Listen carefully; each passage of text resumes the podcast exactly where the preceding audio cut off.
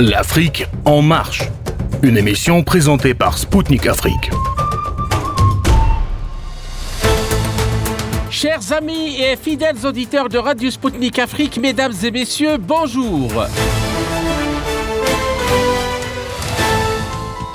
Je suis très heureux de vous retrouver pour une nouvelle édition de l'Afrique en marche. Mon invité aujourd'hui est Xavier Moreau, spécialiste en géopolitique. Avec lui, nous parlerons de la place des drones dans les conflits militaires et de leurs applications civiles. A tout de suite. Depuis le 24 février 2022, date du début de l'opération militaire spéciale russe en Ukraine, la rupture opérationnelle induite par l'utilisation de drones ne fait que se confirmer sur le champ de bataille. Les États-Unis en ont déjà fait usage en Afghanistan et en Irak dans des assassinats ciblés. Néanmoins, c'est entre 2019 et 2020 que les effets tactiques et psychologiques des drones ont été observés avec force et à plusieurs reprises en Syrie, en Libye et au Haut-Karabakh. En effet, sur ces trois derniers théâtres, il a été constaté que les drones pouvaient constituer une aviation légère de substitution face à un adversaire conventionnel. Aussi, la mise en œuvre de concepts opérationnels d'emploi adaptés a contribué au succès militaire des systèmes sans pilote. Leur association à des systèmes de guerre électronique et antiaériens a également permis aux drones relativement vulnérables au brouillage et au système sol-air d'infliger des pertes importantes.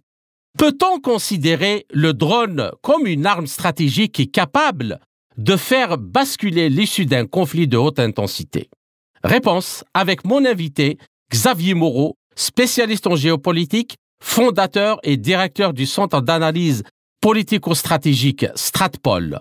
Saint-Syrien et officier parachutiste, il est l'auteur de la Nouvelle Grande Russie et de l'Ukraine Pourquoi la France s'est trompée.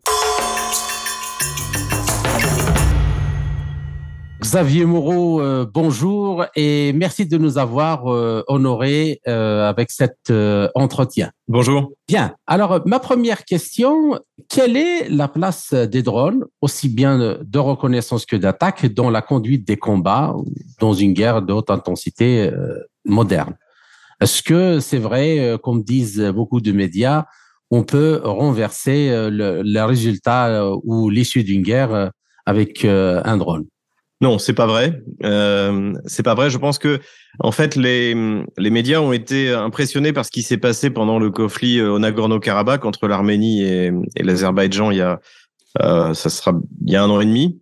Et, euh, et en fait, effectivement, ça a donné à l'Azerbaïdjan une, donc l'utilisation des drones Bayraktar, ça leur a donné un avantage qui a été, euh, je dirais pas décisif, mais qui a été déterminant pour la victoire de l'armée azérie sur, euh, sur l'armée arménienne.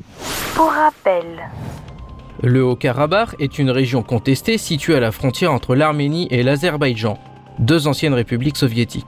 Le 2 septembre 1991, la république autoproclamée du Haut-Karabakh y est apparue. La même année, les hostilités ont commencé dans la région, faisant de nombreuses victimes des deux côtés. Un accord sur un cessez-le-feu complet et une résolution de la situation n'a pu être obtenu qu'en 1994. Toutefois, à la fin du mois de septembre 2020, les hostilités ont repris dans le Haut-Karabakh. Un mois et demi plus tard, sous la médiation de Moscou, l'Azerbaïdjan et l'Arménie ont accepté un cessez-le-feu complet et un échange de prisonniers et de corps. Erevan a également cédé à Bakou certains territoires qui étaient sous le contrôle de la République du Haut-Karabakh. En outre, des soldats de la paix russe sont stationnés dans la région. Et le problème, c'est que ça, les raisons de cette euh, suprématie, euh, euh, donc cette, ce côté déterminant, n'ont pas été analysées sérieusement. Enfin, ça a été analysé par quelques experts, mais pas ceux qu'on invite sur les plateaux de télé. C'est qu'en fait, c'est une arme du fort au faible. Ça a marché contre l'Arménie parce que l'Arménie avait une DCA euh, très limitée. Elle a fait des mauvais choix, notamment en voulant privilégier euh, certains systèmes qu'elle avait elle-même développés qui n'étaient pas qui étaient pas au point. Euh, et ensuite, euh, parce que, eh bien, elle, l'Arménie était incapable d'aligner le, le, même matériel face face à l'Azerbaïdjan, donc qui a bénéficié donc ces drones, hein, les fameux Bayraktar, qui mhm. sont fabriqués en Turquie, Euh, donc, ils sont en fait un assemblement de, et ça c'est important de le savoir, c'est un assemblement de sous-ensembles qui sont importés, essentiellement des pays occidentaux, euh, Canada, États-Unis, Allemagne, euh, Angleterre, je crois aussi. Donc en fait, c'est une production euh, bien faite hein, turque, mais il y a beaucoup de, de, de sous-ensembles. Et Notamment, ça un problème à la Turquie, puisque comme il y a des fortes minorités arméniennes, par exemple au Canada, euh, les Canadiens ont voulu commencer à mettre un embargo sur, sur ces sous-ensembles. Bon, finalement, ça n'a pas eu lieu. Et puis, de toute manière, le, le conflit en Nagorno-Karabakh euh, est gelé, on va dire actuellement, et les, les Bayraktar ont été réorientés vers l'Ukraine. Et les Ukrainiens, les Kieviens, et sans doute les conseillers militaires occidentaux étaient persuadés que ce serait également un système qui permettrait de changer la donne.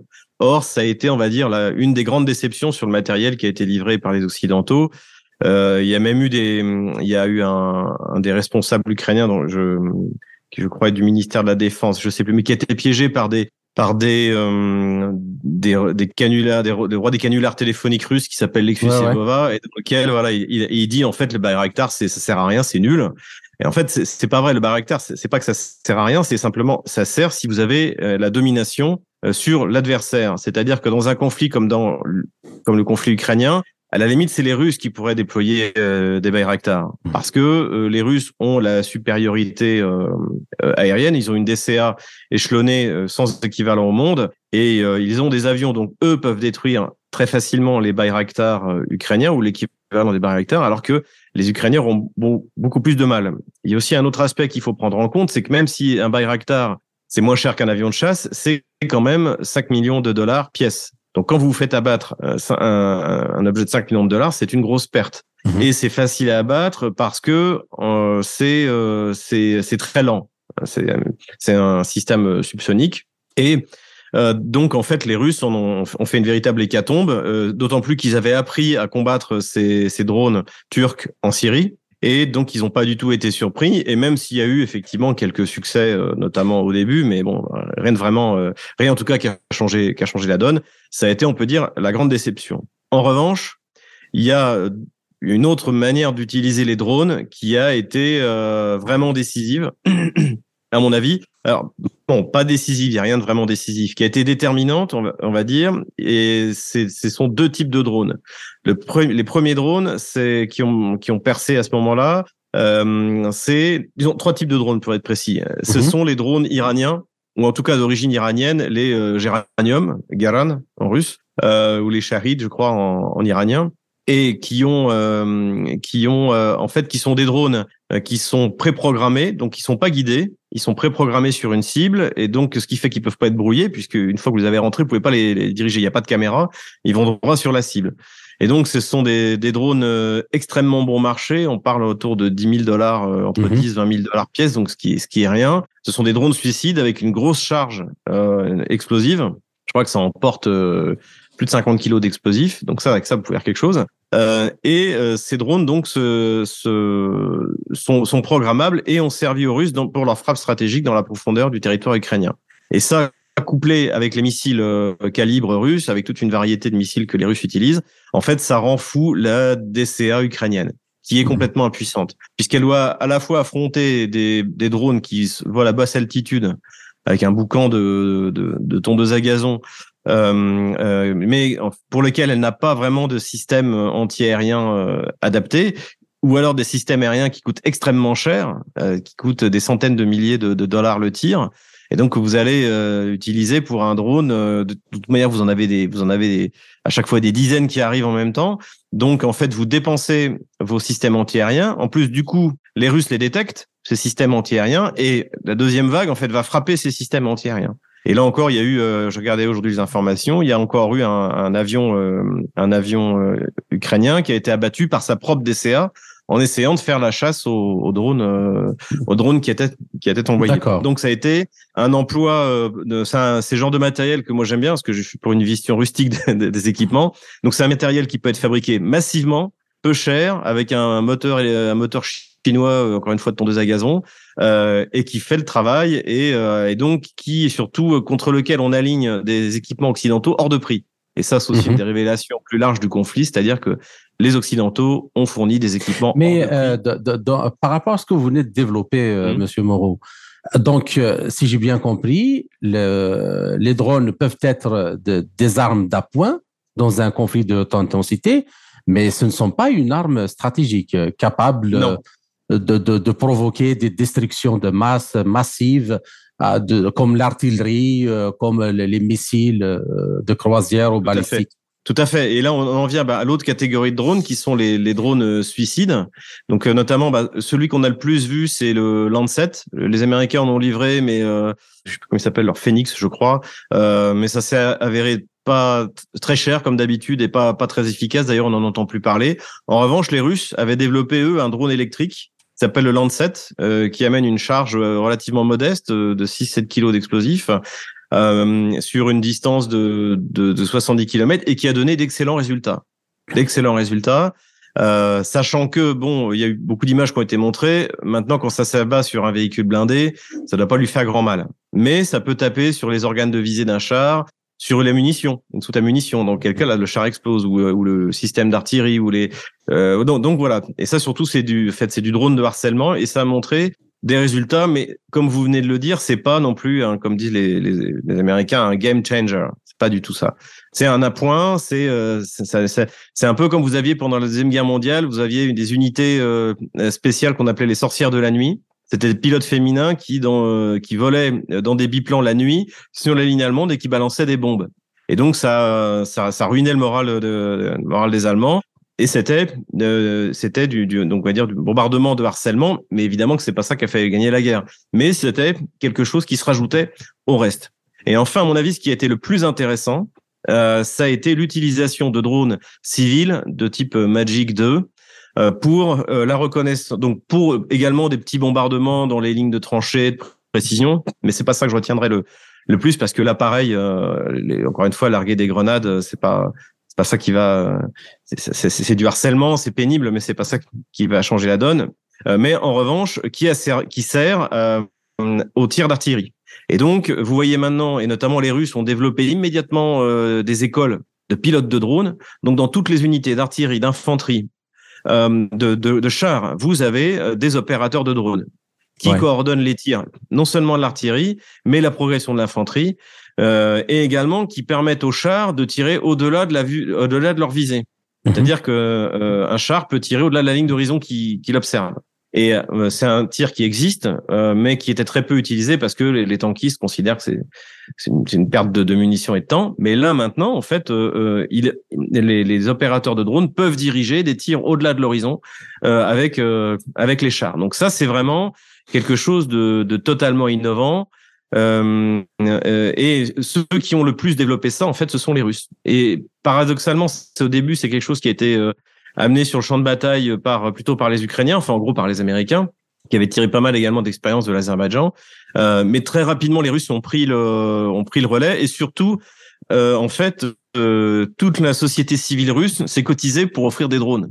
Et donc, euh, moi j'ai vu ça dans le Donbass, vous avez des stocks de drones Magic 2, parce qu'il y a quand même des pertes, forcément. Ouais, ouais. Euh, surtout qu'en plus en hiver, bah, les, les batteries se vident plus rapidement, euh, etc. Donc donc il y a des pertes, mais par rapport à un drone qui coûte 5 millions de dollars comme le Bayraktar, euh, c'est c'est pas du tout le même euh, le même niveau de perte et ça en vaut la chandelle. Parce que l'efficacité de l'artillerie, ça n'a absolument euh, euh, plus rien à Et, voir. euh, et pour ceux qui parlent justement de, de au-delà de ce que vous venez d'expliquer, euh, d'utiliser les drones comme des moyens de diversion. Il y a certains qui ont, certains analystes, et je vous demande justement de, je parle sous votre contrôle, de, de le confirmer ou de l'infirmer que le, de, le destroyer Moskva a été euh, les systèmes de, radar ou et de détection euh, de, projectiles ont été un peu euh, désorienté par un drone avant qu'il ne soit visé par un missile euh, Neptune. Euh, c'est bien possible. Il y a plusieurs hypothèses sur la destruction du croissant Moskva, mais c'est une hypothèse tout à fait, euh, tout à fait euh, possible. Que effectivement, euh, c'est une attaque conjuguée de plusieurs systèmes euh, pour en fait désorienter les systèmes antiaériens du, euh, du, du, du croiseur Moskva, puisque le croiseur Moskva, en fait, c'était un croiseur de, c'était un, c'était un croiseur de protection en fait. Donc il y avait des systèmes antiaériens euh, dessus. Et, euh, et donc en fait, c'est tout à fait, c'est quelque chose qui a, qui a pu être utilisé. Et dans ce cas, on parlerait plutôt du drone, euh, du drone Bayraktar. Mhm. Euh, mais pour moi, encore une fois, ce que ce qu'on a vu, le drone Bayraktar n'a pas été, euh, au contraire, à mon avis, D'ailleurs, le, les, les, réactions de la compagnie Bayraktar, Bayraktar pour la, pour, en fait, c'est le, le gendre de d'Erdogan. Le, le fils Bayraktar a épousé a épousé une, une fille d'Erdogan, et donc c'est c'est quelque chose d'important. Dire, c'est un succès, c'est quelque chose de très prestigieux en, en, en, Turquie. Et pour Bayraktar, c'est un mauvais l'Ukraine. Autant l'Azerbaïdjan a été une, une, une publicité euh, euh vraiment euh, extraordinaire, euh, autant pour autant l'Ukraine, ça a vraiment été de là, là pour le coup du black PR, comme disent les comme disent les Américains, c'est-à-dire une mauvaise publique relation publique parce que bon déjà en fait déjà on n'en parle plus. Hein. Vous regardez. ouais, ouais même même les Russes ne montrent plus. Les Russes en ont détruit beaucoup. Les Russes en ont montré énormément euh, des euh, donc des modèles éventrés. Donc évidemment, ça fait euh, ça fait ça fait une mauvaise publicité. Mais aujourd'hui, paradoxalement, si vous pour revenir au Bayraktar ou des drones, les, Russes ont un, un, drone de ce type, alors qui n'est pas encore produit en série, qui s'appelle l'Orion. Aujourd'hui, les Russes pourraient déployer l'équivalent du Bayraktar. Parce que c'est eux qui ont la maîtrise, c'est eux qui ont la maîtrise en fait. C'est eux qui ont la DCA, c'est eux qui ont la maîtrise du ciel. Ça leur coûterait moins cher c'est moins risqué parce que malgré tout, Kiev a toujours des systèmes, euh, des systèmes aériens, de déployer des drones que de déployer euh, euh, des, chasseurs. Mais c'est vraiment la, la, révélation pour moi, ça a été la, la coordination. Et là-dessus, les Russes ont atteint vraiment une sont vraiment au niveau de la perfection en ce moment. Entre toutes ces unités, vous avez eu pas mal de, de, de documents filmés. On voit notamment les équipes d'assaut russes qui sont dirigés euh, par un opérateur de drone qui dit non non euh, attends derrière la maison il y a ils t'attendent. Donc en fait le, le, groupe de combat sait où euh, ce est attendu. Donc à tous les niveaux des troupes de mêlée donc euh, tankistes enfin cavalerie en français infanterie et surtout artillerie évidemment on en trouve on en trouve partout.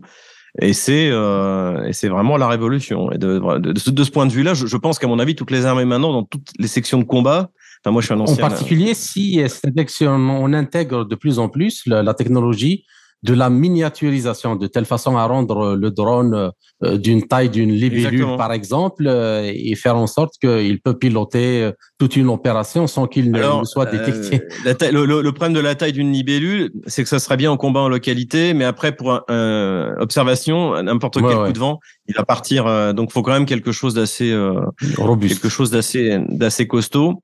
Euh, mais d'ailleurs, le, le, Magic 2 donne de, beaux résultats. Hein. Il y a des kits euh, qui permettent d'adapter, euh, soit de larguer des grenades, mais encore une fois, c'est pas ça que je retiens. Le, le plus intéressant, vraiment, c'est ça, et c'est cette coordination. C'est cette coordination, et je pense qu'à mhm. terme, on aura des, des, drones qui seront, qui vont transmettre en temps réel directement au système d'artillerie. Enfin, tout ça va être, à mon avis, de plus en plus intégré. Alors après, ça, ça, peut commencer aussi à coûter cher. Vous voyez, le problème c'est ça, c'est-à-dire que ce qui a révélé le conflit ukrainien, c'est euh, pourquoi est-ce que les drones Guéran euh, iraniens sont euh, sont, sont bien? Parce qu'ils coûtent pas cher. Mhm. Quand vous êtes dans un combat de haute intensité, au bout d'un moment, vous arrêtez de jouer avec des gadgets. Il faut et l'avantage du Magic 2, je crois que c'est fabriqué en Chine, c'est qu'en fait, bah, vous, en achetez, vous en achetez, vous en achetez, vous en achetez. Il n'y a, y a, pas de limite en fait. Et enfin, pour finir sur les drones, on a aussi des choses intéressantes, c'est que on a vu apparaître, euh, utilisés par les Ukrainiens, des Tupolev 149 Strige, donc qui sont des ah drones soviétiques de la fin des années 80. Et donc des drones à réaction en subsonique. Hein. Et donc les, les Ukrainiens, alors bon, c'est quand même un truc assez vieux. Alors les Ukrainiens ont essayé d'en tirer un sur Kaluga, mais le, le truc est tombé. C'est comme du vieux matériel. Euh, mhm. donc on imagine qu'ils ont dû mettre, euh, ils ont dû mettre des. donc ça, bon, mais pour ce qui est intéressant, c'est qu'on voit que finalement les, les soviétiques étaient pas mal en avance dans ce domaine-là et que bon bah avec la, la chute de l'Union soviétique les années 90 ouais, en il y a beaucoup de choses qui ont été abandonnées voilà et on peut dire que même du point de vue du drone euh, le conflit pour la Russie a démarré un an trop tôt parce que la, Russie a développé toute une gamme de drones y compris l'équivalent du Bayraktar l'Orion j'en ai parlé mais ils sont pas encore en état euh, d'être fabriqués en série d'être utilisés en revanche, le Landsat, le, petit drone suicide électrique, là, c'est avéré une, vraie réussite. Pour, et, avant de, poser une question euh, fondamentale euh, pour la, fin de cette première partie, je voudrais quand même euh, vous poser une question sur la possibilité de fabrication de drones hypersoniques. C'est-à-dire que qu'ils soient armés avec des, armes de même de destruction massive tactique, de bombes atomiques tactiques, et, euh, et qui pourrait faire des distances euh, de des mille, euh, de milliers de kilomètres en quelques minutes. Est-ce que c'est une perspective que, que vous voyez possible? Et si c'est oui, comment elles peuvent influer sur un, un conflit de haute intensité? Vous savez, on peut dire que déjà un Kinjal, qui est une arme hypersonique, c'est déjà un drone hypersonique en fait. Absolument. Mais c'est un drone, c'est un drone suicide.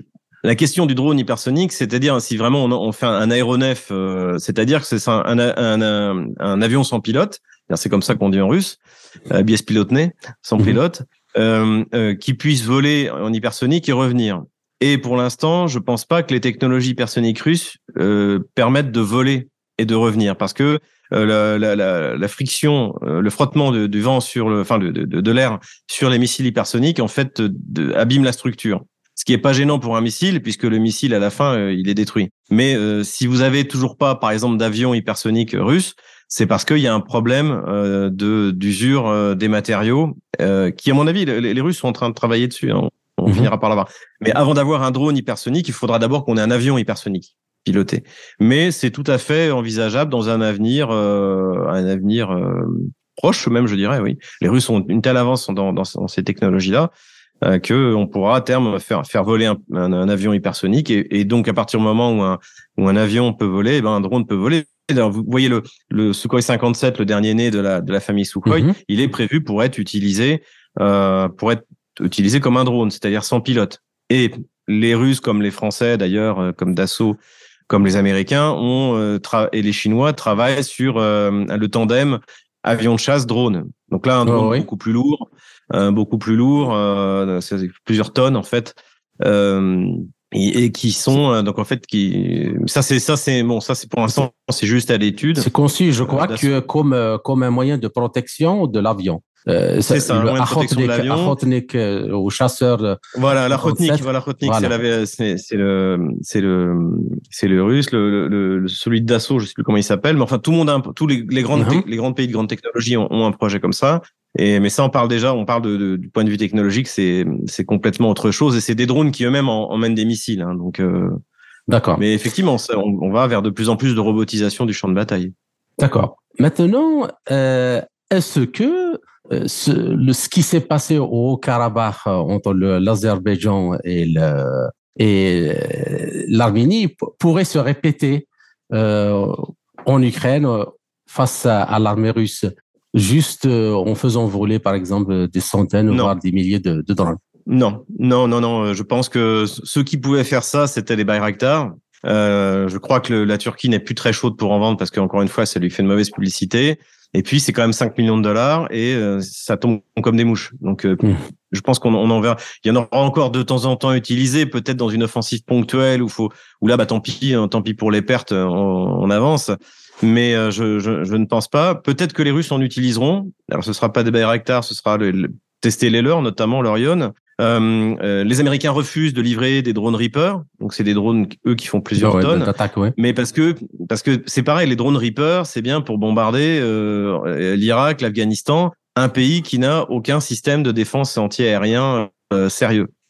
Déployer des Reaper sur le territoire ukrainien, ils vont tomber comme des mouches. Évidemment, euh, je sais pas qui fait les Reaper, je sais pas si c'est euh, Lockheed Martin ou Raytheon ou, ou électrique, enfin, peu, peu importe, euh, mais euh, ou Boeing, je crois que c'est Boeing. Euh, donc ces drones-là, le, le, fabricant n'a pas envie de les voir encore une fois éventrés. c'est une arme, en fait c'est une arme qui permet à des pays, on va dire de haute technologie, des hautes technologies avec des armées de taille significative, de déployer une supériorité aérienne à bas coût. Ça coûte moins cher de balancer un drone Reaper que de balancer un, un Rafale, un, un F-18. Euh. Et donc c'est pour ça. Et en plus, comme ce sont, euh, ça consomme peu, puisqu'il y a, ce sont des, ils sont conçus comme des planeurs. Donc en fait, ça permet, par exemple, le, le Bayraktar, il reste 24 heures en, dans l'air. Le, le, Reaper, ça doit être pareil. Alors qu'un un avion de chasse ou un bombardier, euh, c'est, euh, c'est surtout il peut pas planer comme euh, comme en consomme un peu comme c'est le cas d'un comme c'est le cas d'un drone. Donc il peut il peut vraiment rester en, en survolant toute une zone pendant longtemps. Mais ça, ça marche sur des territoires où vous pouvez pas vous faire détruire. D'accord. Ce qui était le cas, c'est le cas, et encore partiellement parce que les, les, les Arméniens ont quand même réussi à détruire des Bayraktar.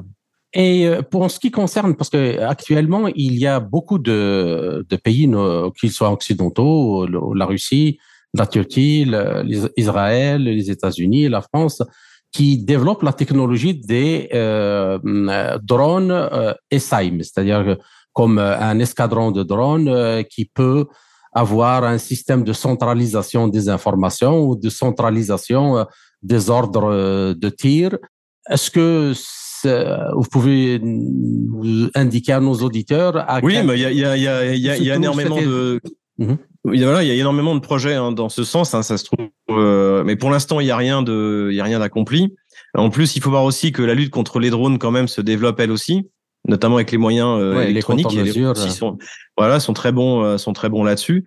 Euh, ce sont doute même euh, les meilleurs. Les Américains aussi ont livré des systèmes, des systèmes à l'Ukraine. Donc voilà. Et si vous voulez, c'est le problème de développer. Encore une fois, c'est le problème du coût du développement de ces armes et à qui elles sont destinées. on peut estimer qu'à terme, le, le, des, armées comme l'armée américaine, l'armée russe vont réussir à brouiller les Magic 2, les donc de nouveau, on va avoir une escalade en fait dans l'utilisation euh, dans l'utilisation de ce matériel. Et je, notamment, je pense que là, ça va jouer en faveur de la Russie, parce que la, la Russie, le, pareil, la guerre électronique est, est, est, un domaine dans lequel euh, ils sont les meilleurs, c'est reconnu, euh, y compris par l'Atlantique.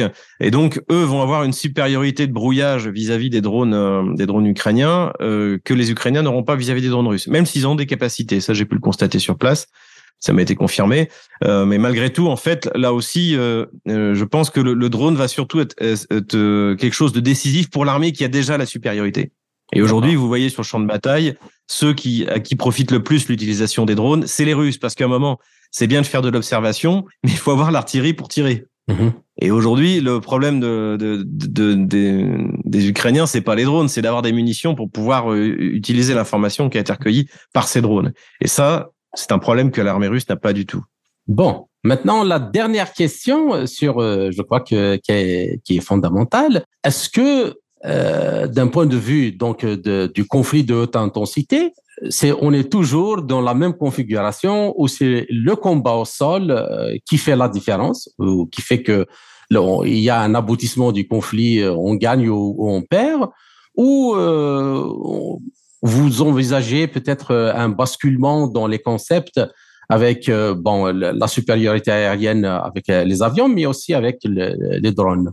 Est-ce qu'il est possible parce que quand on regarde la campagne qui se fait autour de, tout ça, alors que l'armée ukrainienne subit des, pertes énormes d'un point de vue humain et sur les forces terrestres, on, on, continue à faire miroiter dans les, euh, médias que euh, qu'une victoire est possible. Qu'est-ce que vous en pensez? Euh, Non, la, euh, Russie a gagné la guerre le jour où elle l'a déclenchée. C'est euh, la, question, c'est qu'est-ce qu'elle devra faire pour pour la gagner? Est-ce qu'elle devra mobiliser jusqu'à toute, toute la classe d'hommes en âge d'être mobilisés, c'est-à-dire 25 millions de, soldats ou un peu moins ou un peu plus, etc. Donc c'est ça la, question qui, qui, se, qui s'est posée dès le début, c'est qu'est-ce que la Russie va devoir faire pour l'emporter? Si Kiev, euh, si les Occidentaux, on l'a su notamment avec l'interview du, euh, Premier ministre Bennett israélien, qui a organisé les premiers pour parler entre les Russes et les, et les Ukrainiens, les Ukrainiens avaient très bien compris qu'ils avaient perdu la guerre, que quoi qu'il arrive, ils perdraient la guerre. Et donc, ils étaient prêts à négocier. Et c'est l'OTAN qui a poussé euh, l'Ukraine à, à, tenir bon en disant on va vous aider. De toute manière, on va mettre des sanctions, comme avait dit Victor Hollande, comme ils en ont jamais vu. Et ces sanctions euh, provoqueront l'écroulement de l'économie russe. Je vous renvoie à Bruno Le Maire. Et donc les gens descendront dans la rue et donc renverseront Vladimir Poutine. Navalny sera président, la Russie sera démembrée, etc.. Je caricature, mais c'est à peu près ça. Donc c'est une méconnaissance profonde de, l'économie russe. Euh, et ce qui fait que les Russes ont compris au mois de juin que malgré la perte de Mariupol, malgré la perte de Lysychansk, malgré la, perte de, Severodonetsk, euh, la, guerre allait continuer et donc ils ont changé de forme, changé de stratégie. Ils, ont, ils sont passés dans une stratégie d'user euh, l'armée ukrainienne. Surtout que ce qu'ils ont pu observer, c'est que toutes les contre-attaques qui avaient été menées par l'armée ukrainienne leur avaient coûté très cher en vie humaine de manière épouvantable. Et c'est pour ça qu'au même moment, vous avez une propagande ukrainienne qui projetait sur l'armée russe ces résultats catastrophiques, en, expliquant le, les pertes, etc., euh, ce, qui, était complètement faux. Donc, il y a eu l'intoxication, les Occidentaux se sont auto-intoxiqués, sans comprendre ce que les Russes faisaient, c'était qu'en fait, eh bien, ils s'étaient mis dans un mode de ce que j'appelais la broyeuse. Et ils se sont mis à broyer, littéralement, euh, toutes les forces ukrainiennes sur toute la ligne de front, parce qu'ils avaient cette supériorité euh, euh, de puissance de feu qui a pendant jusqu'au mois de novembre a compensé leur infériorité numérique.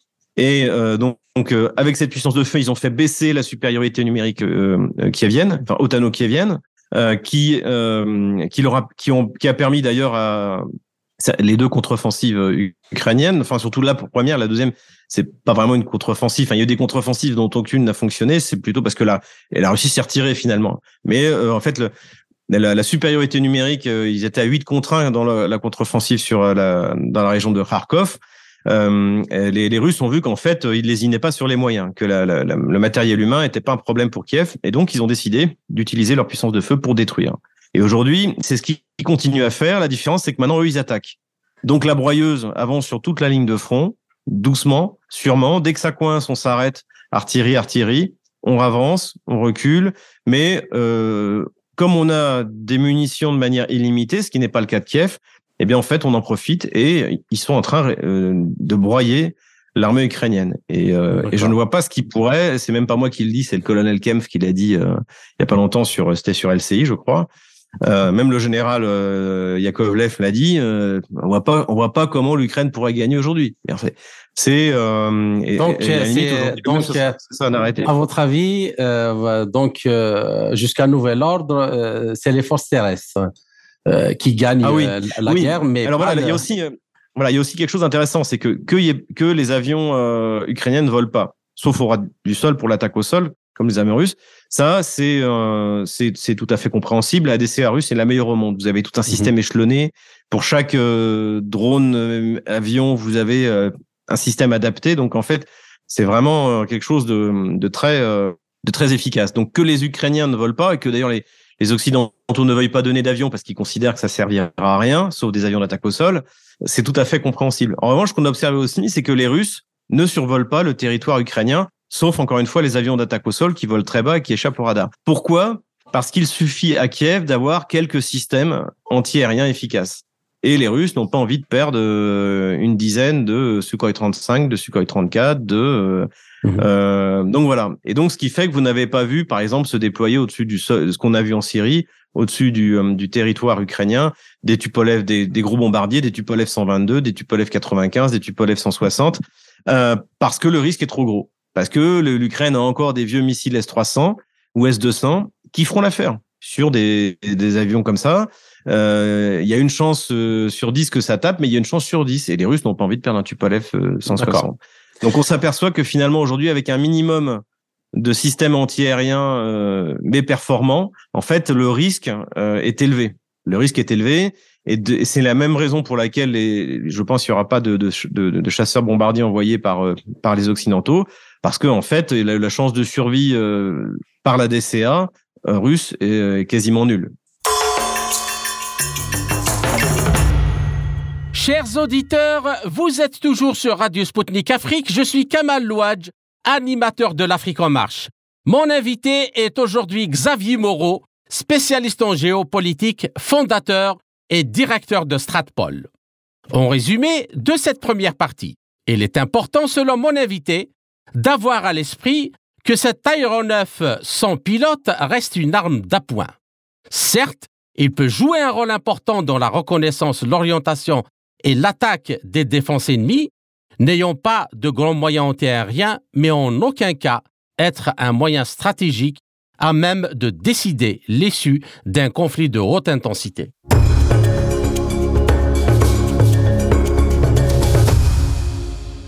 Je suis Kamal Louadj, animateur de l'émission L'Afrique en marche sur Radio Sputnik Afrique. Bienvenue à ceux qui viennent de nous rejoindre pour la seconde partie de notre émission. Je rappelle que mon invité est aujourd'hui Xavier Moreau, spécialiste en géopolitique, fondateur et directeur du Centre d'analyse politico-stratégique Stratpol. Dans le bassin du lac Tchad et au Sahel, les Américains ont mis en service depuis 2014 des bases de drones au Niger, au Cameroun et au Tchad pour lutter contre la secte islamiste Boko Haram, Al-Qaïda au Maghreb islamique et d'autres groupes terroristes. La France, quant à elle, a marqué également son empreinte dans ces régions à travers son dispositif militaire Barkhane au Sahel, dont Macron a annoncé la fin en novembre 2022, elle a déployé depuis août 2014 des drones pour lutter contre le terrorisme dans une zone vaste comme l'Europe. Prenant le relais de l'opération Serval lancée en janvier 2013 pour libérer le nord du Mali, tombée aux mains de groupes armés, l'opération Barkhane s'articule autour d'un partenariat avec les cinq principaux pays du Sahel pour neutraliser les groupes terroristes. Elle a été abandonnée par le Mali. Comment évaluer l'efficacité des drones utilisés dans ces régions d'Afrique subsaharienne dans la lutte antiterroriste? Comment faire du drone un moyen de développement économique et social, notamment en Afrique subsaharienne, qui s'étale sur des espaces désertiques énormes l'utilisation de ces drones contre un ennemi qui ne peut pas s'en protéger, euh, soit du point de vue de renseignement, soit même du point de vue militaire, si jamais ce sont des, des drones armés, c'est la bonne utilisation. Euh, et là, vous pouvez effectivement déployer des drones du type euh, Bayraktar, euh, parce que euh, parce que eh bien en bas, en dessous, il n'y a pas de système antiaérien qui, qui permette de les neutraliser. Il faut bien se rendre compte qu'un drone Bayraktar, ça vole à 10 000 mètres. Donc vous le voyez même pas en fait quand quand il vole au-dessus de vous. Et même les drones, euh, les petits drones Magic euh, qu'on peut qu'on peut acheter dans le commerce, euh, quand ils sont à 2000 mètres, c'est vous pouvez à la limite peut-être l'entendre, mais mais le voir sûrement pas. Mais pour parler également du Sahel, ce qui, ce qui pourrait devenir aussi intéressant, c'est si jamais les, les, les unités terroristes dont vous parlez s'équipent également de drones. Et ça, c'est quelque chose auquel on peut assister, y compris de ces drones magiques qui vont leur permettre d'avoir une, une, une capacité de reconnaissance euh, qui jusqu'à présent leur était euh, leur était interdite. Donc ça, effectivement aussi, ça va ça va jouer euh, ça va jouer, ça va jouer à mon avis dans les dans les guerres à venir. D'accord. Et, et dans cette situation où, où l'on entend, il y a beaucoup de rapports et d'informations qui parlent euh, d'acheminement euh, de combattants euh, de Daesh ou d'Al-Qaïda qui ont perdu la guerre donc en Syrie et, en Irak vers cette région-là du Sahel notamment dans la région qu'on appelle des trois frontières partagées entre le Mali, le Burkina Faso et le Niger. Est-ce que justement l'arrivée de, de, de, gens terroristes et djihadistes très aguerris au combat et euh, de très grandes connaissances en termes de, de, de, de guérilla. Si l'on rajoute, euh, comme vous le venez de, le soulever, une capacité de maîtrise de cette technologie de drone, est-ce que ça ne serait pas euh, quelque chose qui peut vraiment amener de, de, sérieux problèmes au pays de Ah si, ah si, ah, bien sûr que si, bien sûr que si, que l'arrivée de ces combattants aguerris euh, va euh, va être quelque chose qui va devoir être pris en compte. L'utilisation également par ces par ces combattants aguerris euh, de technologies civiles, mais qui peuvent être d'un emploi militaire. Donc, on a parlé, je parlais des drones Magic 2. Ça, c'est quelque chose qui va être, à mon avis, déterminant. Et j'espère que le, les, les Burkinabés, les, les, les, Nigériens et les Maliens sont prêts à justement à s'adapter à ce genre de menaces. Je, alors, l'avantage, c'est qu'il y en a notamment qui travaillent avec euh, avec Wagner. Et euh, s'il y a bien aujourd'hui euh, mm. une société militaire privée qui qui est au fait de ces avancées technologiques et surtout de leur emploi sur le champ de bataille, c'est bien Wagner. Et je pense qu'il va y avoir effectivement toute une toute une une expérience, un retour d'expérience qu'on appelle hein, les rétex, soit du côté ukrainien, soit du côté russe, qui va être extrêmement précieuse pour pouvoir affronter précisément euh, ces matériels. Sachant que ces matériels, encore une fois, si vous êtes une armée régulière, normalement, vous pouvez vous doter de moyens de brouillage de pour faire euh, les, Russes. On a vu Kalachnikov a produit une espèce de fusil à ondes. Il y a l'équivalent côté euh, côté américain également. Euh, donc, donc côté ukrainien et donc mais ça c'est évidemment que c'est c'est un, un, aspect du combat de demain qui doit être qui doit être intégré et j'espère que notamment bah, l'armée française ou l'armée, euh, je sais pas, algérienne, euh, là, est en train de l'intégrer au sein de ses unités. Ça veut dire que dans une section de combat, vous avez un pilote de drone. Mhm. Vous avez deux, trois personnes qui sont capables de piloter le drone et de diriger les opérations. Euh, donc, c'est, faut pas un idiot, vous voyez, euh, de diriger les opérations, de diriger les feux. Euh, ça, c'est, quelque chose qui, à mon avis, aujourd'hui, ça doit bouillonner dans toutes les armées et ça doit faire vraiment partie du combat. On ne pourra pas, on ne pourra pas faire ça et euh, également de tout ce qui est utilisation des forces spéciales, si vous voulez, notamment tout ce qui est euh, euh, guerre en combat en localité, même pour attraper un forcené, il y a, il y a, vous faisiez allusion au, micro-drone de la taille d'une libellule. Ça, c'est des choses qu'on va voir arriver et également des drones terrestres. Donc, ils sont plutôt des robots, on parlera plutôt que de drones. Et donc là, les Russes sont en train de déployer pour, pour essai des, des drones, des drones terrestres, des, des, des espèces de petits chars avec des moyens, des moyens de feu. Ils en, ont, ils en ont déployé en Syrie pour les tester. Ça n'a pas été terrible, d'après ce que je, d'après ce que j'ai entendu. Mais là, euh, depuis, ils ont, ils ont, ils ont évolué. Donc, on va avoir effectivement de plus en plus de, de robotisation du champ de bataille, en fait. Est-ce que, euh, Monsieur Moreau, est-ce que vous ne pensez pas qu'il, serait euh, nécessaire de mettre en place une réglementation euh, concernant la commercialisation des données, y compris civiles, euh, qui soit strict euh, pour faire en sorte que justement ce genre de drone ne tombe pas entre des mains entre les mains de, gens qui, ne voudront pas du bien, du bien à leurs semblables. Euh, écoutez, c'est un peu comme la réglementation de l'arbalète au Moyen Âge. Vous savez que l'Église voulait interdire l'arbalète parce que c'était une arme tellement meurtrière et surtout qui permettait à n'importe qui euh, d'avoir une arme mortelle et efficace entre les mains. Il n'y a même pas besoin d'apprendre à tirer à l'arc. Euh, mais ça n'a pas ça n'a pas marché. Donc, euh, donc, euh, je pense qu'il y aura effectivement des, euh, des législations qui seront prises, notamment, vous voyez ça autour des, surtout, je dirais de là où le drone peut être utilisé. Par exemple, évidemment, tout ce qui est autour des centrales nucléaires, des objets stratégiques, des bases, etc. Là, je pense que c'est déjà, je pense qu'il y a déjà une réglementation et qui peut coûter assez cher à celui qui enfreint cette réglementation. Sur la vente, euh, il le faudrait, je dirais presque. Hein, c'est un peu comme euh, comme une détention d'armes. Mais je vois, je, je pense que c'est quand même difficile. Je pense que c'est quand même difficile. Et puis il y a toujours des pays qui réussiront à, en importer. Vous aurez du marché noir. Il vaut, il vaut mieux réglementer euh, un minimum euh, plutôt que d'interdire. Interdiction, ça marche rarement. Non, c'est pas l'interdiction, mais une réglementation. mais une réglementation, oui. Mais je, je, je pense que dans, dans, pas mal de pays, elle est déjà en place. Hein. Euh, J'avais assisté à une manifestation à Moscou euh, à l'époque de Navalny. Euh, j'étais allé voir un observateur. Ils avaient essayé de déployer un drone et euh, il y avait un, un, membre des forces de l'ordre qui était arrivé avec son canon à ondes là. Le truc était descendu tout de suite. Mhm. Et donc, donc voilà. Et, et, le, le, déploiement de drone est interdit justement à ces, à ces occasions-là. Mais oui, oui, ça, ça va légiférer, c'est sûr, c'est sûr, c'est évident. Et même, enfin, aujourd'hui, vous avez même, vous combattez, par exemple, dans des quartiers des trafics de drogue. Euh, J'imagine que les dealers se sont déjà euh, dotés de, de, drones qui leur permettent de, de, surveiller les alentours et de voir si la police débarque. C'est ça. À leur place, c'est ce que je ferais.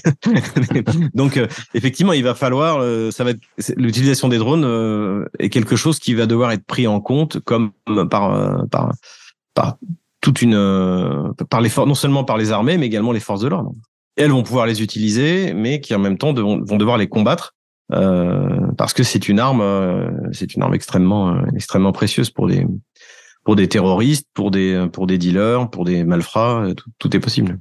D'accord. Bien. Maintenant, nous allons passer aux applications civiles euh, de drones, notamment dans l'Afrique subsaharienne et sahélo-saharienne. C'est un territoire qui est immense, mais généralement euh, désertiques, qui contiennent des espaces absolument euh, désertiques.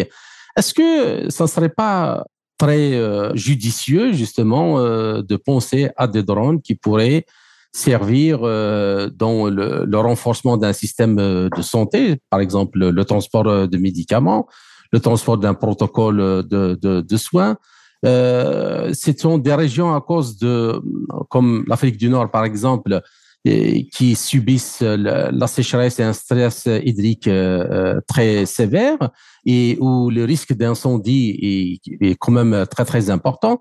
Est-ce que une technologie style euh, ou, autre pour créer des, centres de contrôle ou de, lutte anti-incendie, ce que ce, genre de choses peut-il apparaître justement dans la technologie des drones? Ah, en fait, ça existe déjà. Hein. J'ai vu euh, les, Américains sont en train de faire un, des tests sur un transporteur, un drone transporteur qui peut transporter des marchandises.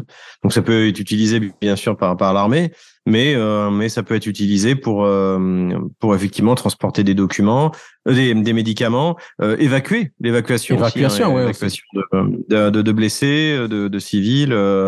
Ah, oui, je pense que l'utilisation des drones euh, va va aller en, s'étendant et même pas pas que dans le désert. Vous voyez, il y a beaucoup, plusieurs compagnies en Asie, aux États-Unis aussi, en Russie aussi, j'ai vu, qui travaillent sur des des, des, des drones taxis. Vous, vous, pourrez prendre un taxi qui vous emmènera par la voie désert à votre destination. Donc ça va ne faire que se développer que se développer. Et effectivement, il y a une utilisation dans, dans les zones reculées qui est, qui à mon avis a un bel avenir, un bel avenir devant elle. C'est certain.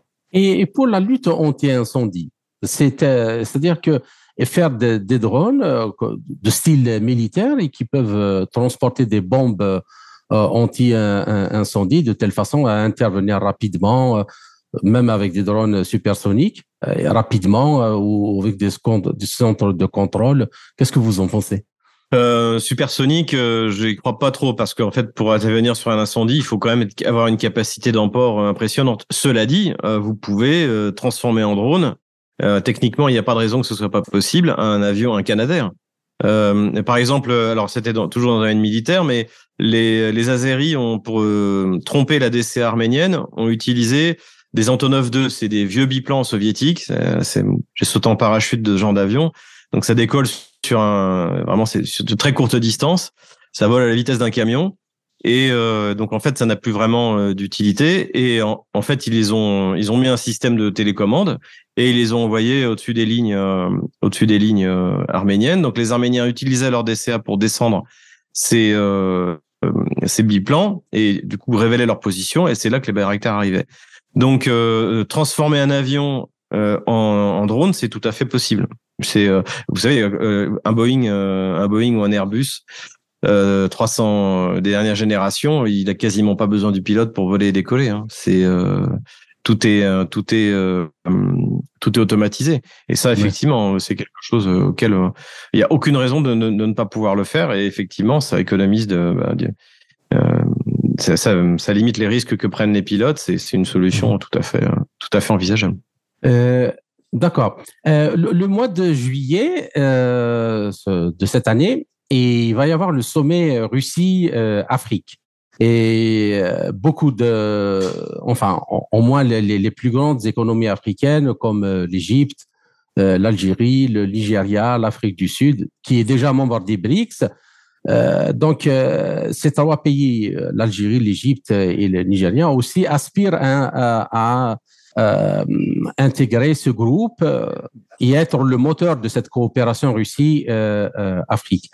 Est-ce que le, le, transfert de technologie dans ce domaine de, de drones peut-il être ouvert aux Africains? Parce que les Africains, généralement, on ne leur laisse pas trop de chance pour avoir de transferts dans, dans, les, euh, dans ce genre de, de, moyens euh, aériens.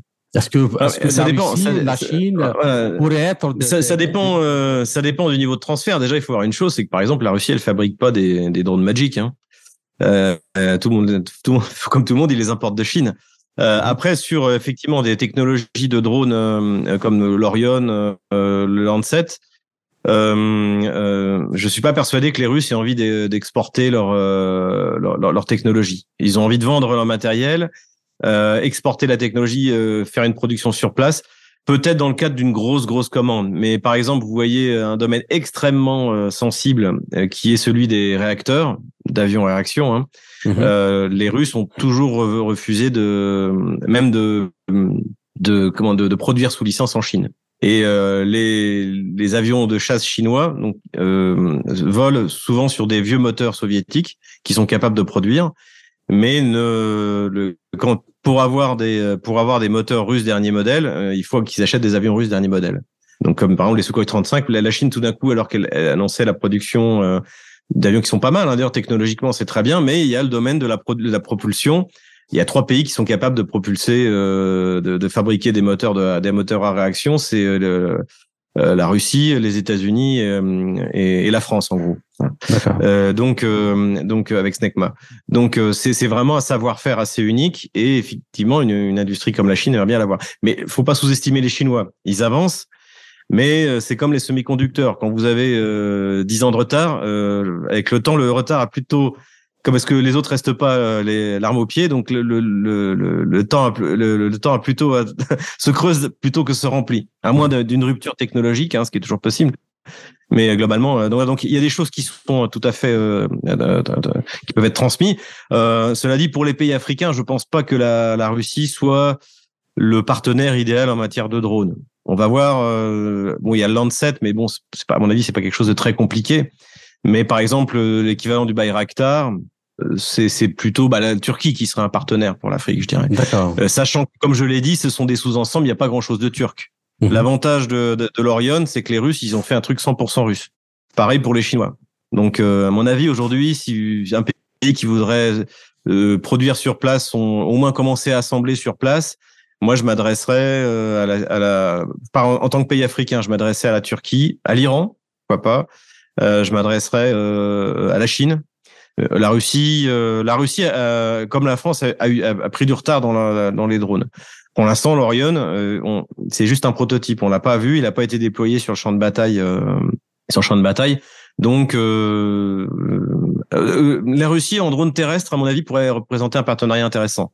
On va voir mhm. ce que là ils ont déployé il y a pas longtemps leur euh, leur drone de combat, leur robot de. Euh, on va voir ce que ça va donner. Mais euh, dans ce domaine-là, je pense que les Africains devraient pas être devrait chercher ailleurs. Et pourtant, je, je suis très russophile, mais, on verra, on verra à peu près. les carnets de commandes de l'armée russe, du, complexe militaire russe sont, sont pleins.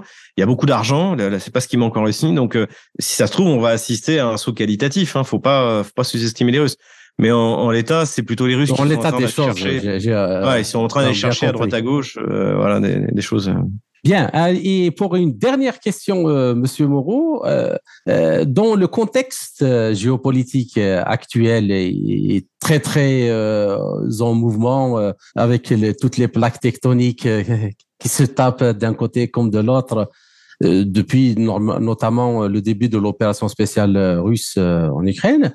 Est-ce que euh, vous, on pourrait penser que euh, ce prochain sommet Afrique-Russie serait un sommet exceptionnel, euh, notamment en termes de propulsion de coopération, mais aussi en termes de d'un nouvel espace de de respiration pour l'Afrique, si encore une fois, comme vous l'avez déjà dit, les Africains arrivent à saisir la chance? Même avec. Euh, j'en suis, j'en suis persuadé. Euh, déjà, il faut bien se rendre compte d'une chose, c'est que euh, même si j'aime bien Manuel Todd, euh, mais il disait il y a pas longtemps, oui, euh, la, la, guerre en Ukraine, c'est déjà une guerre mondiale. Non, c'est une guerre de l'Occident contre la Russie. Le reste du monde, soit ne se sent pas concerné, soit, soit est même plutôt favorable à la Russie. Hein, C'est-à-dire 80% de l'humanité.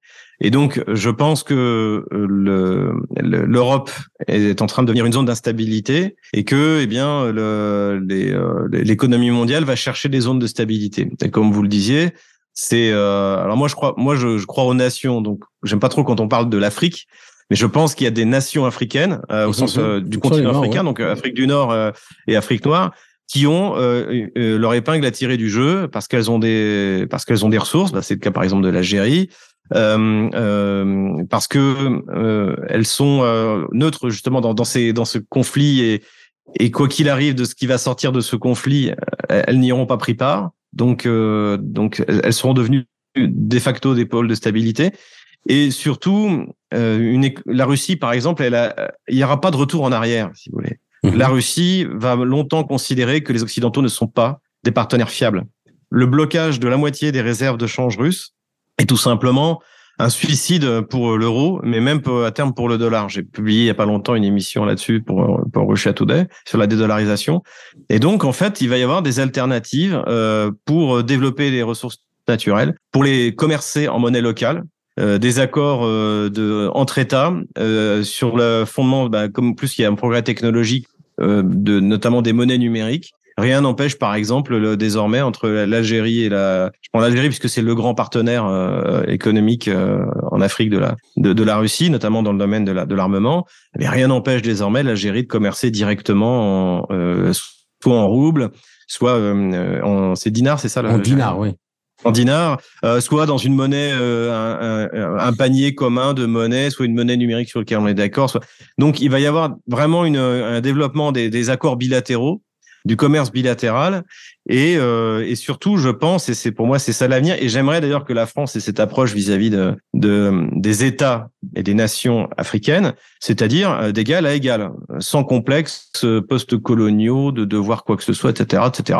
Euh, on est deux et c'est ce que c'est très bien c'est ce qu'on voit c'est la grande force de la Russie mais même de la Chine avec la avec la avec les nations africaines même si euh, les Chinois sont pas des sont pas des tendres quoi qu'il arrive ils s'adressent à des États et, euh, et ils n'arrivent pas en, train d'essayer de, de, de, se mêler de ce qui se passe à l'intérieur de l'État. C'est le problème des citoyens algériens, ce qui se passe en Algérie. C'est pas le problème de la France. Et, euh, et c'est pas le problème des Chinois. Et les Chinois ne veulent pas s'en mêler. Et les Russes, c'est pareil. Vous faites ce que vous voulez. Nous, euh, écoutez, on a des trucs qui vous intéressent, vous avez des choses qui nous intéressent, et si on commençait à échanger? C'est le, doux commerce, vous voyez, pour revenir à l'époque des, l'époque des Lumières. Non, c'est-à-dire que euh, juste, euh, on est bien d'accord sur la question de, de la souveraineté des États-nations, mais ça. je voulais juste, c'était par rapport à la réforme qui a été proposée pour le Conseil de sécurité et qui a été soutenue par la Chine et par la Russie, celle de d'offrir à l'Afrique euh, un siège, euh, un siège de, de membre permanent euh, du Conseil de sécurité. C'était par rapport à, ça. Ben, si vous voulez, oui, le problème c'est que moi j'aime pas. C'est quoi offrir un siège à l'Afrique? C'est pas l'Europe qui a un siège, c'est l'Angleterre, la France qui ont un mhm. siège permanent. La question, c'est à quelle nation africaine on va offrir un siège? Parce qu'il est normal qu'effectivement, des nations de, de, ce continent mais euh, ça, donc ça va être les nations qui ont un poids, euh, un poids significatif. Et euh, effectivement, l'Afrique du bah, Sud, par exemple. L'Afrique du Sud, par exemple. Mhm. L'Afrique du Sud. Mais je suis pas persuadé que les Occidentaux acceptent. Parce que si l'Afrique du Sud devient membre permanent, comme c'est un pays, on va dire entre guillemets non aligné sur l'Occident, ça va faire un rival de plus, en plus de la Chine, en plus de la Russie, c'est clairement, euh, ils sont dans les briques, c'est clairement, ça va être clairement un allié. Euh, donc je je pense pas que Washington l'autorise.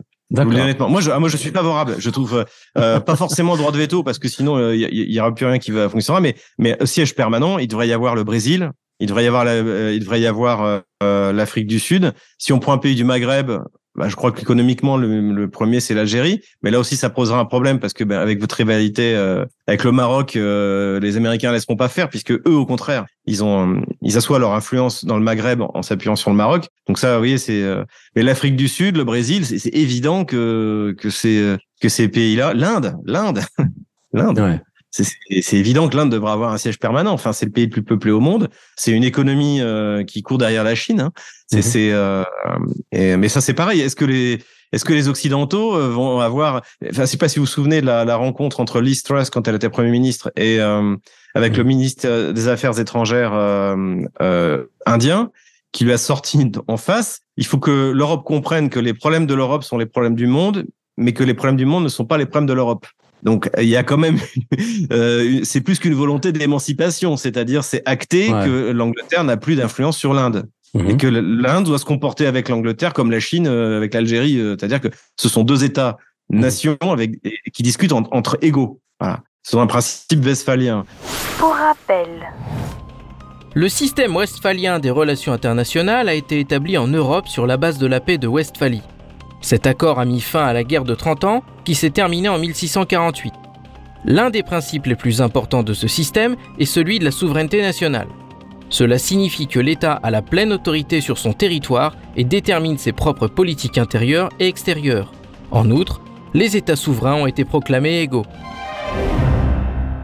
Est-ce que la Chine aussi laissera l'Inde avoir un, un, siège de membre permanent? D'accord. C'est pas. C'est certain, vous voyez, donc. Euh... certains, ce n'est pas encore gagné. c'est pas encore gagné, mais c'est mais euh, c'est une nécessité. Aujourd'hui, je le Brésil, je pense que ce serait faisable. Euh, L'Afrique du Sud, ce serait faisable, mais il faudrait quand même tendre le bras des, des Américains. D'accord. Parce que le Brésil, pareil, le Brésil, que ce soit Lula ou Bolsonaro, euh, même si Lula s'entend bien avec Biden, ils ont, ils, ont, euh, sur le conflit ukrainien, ils ont envoyé l'Ukraine et la Russie dos à dos. Hein. Mhm. C'est un, un, grand échec de la diplomatie américaine. Voilà. bah, je vous remercie, Monsieur Moreau. J'espère vous retrouver euh, dans un autre entretien pour un autre sujet. Euh, Avec plaisir. Merci, merci pour votre invitation. Merci. C'était Xavier Moreau, spécialiste en géopolitique, fondateur et directeur de Stratpol. Vous êtes toujours sur Radio Sputnik Afrique.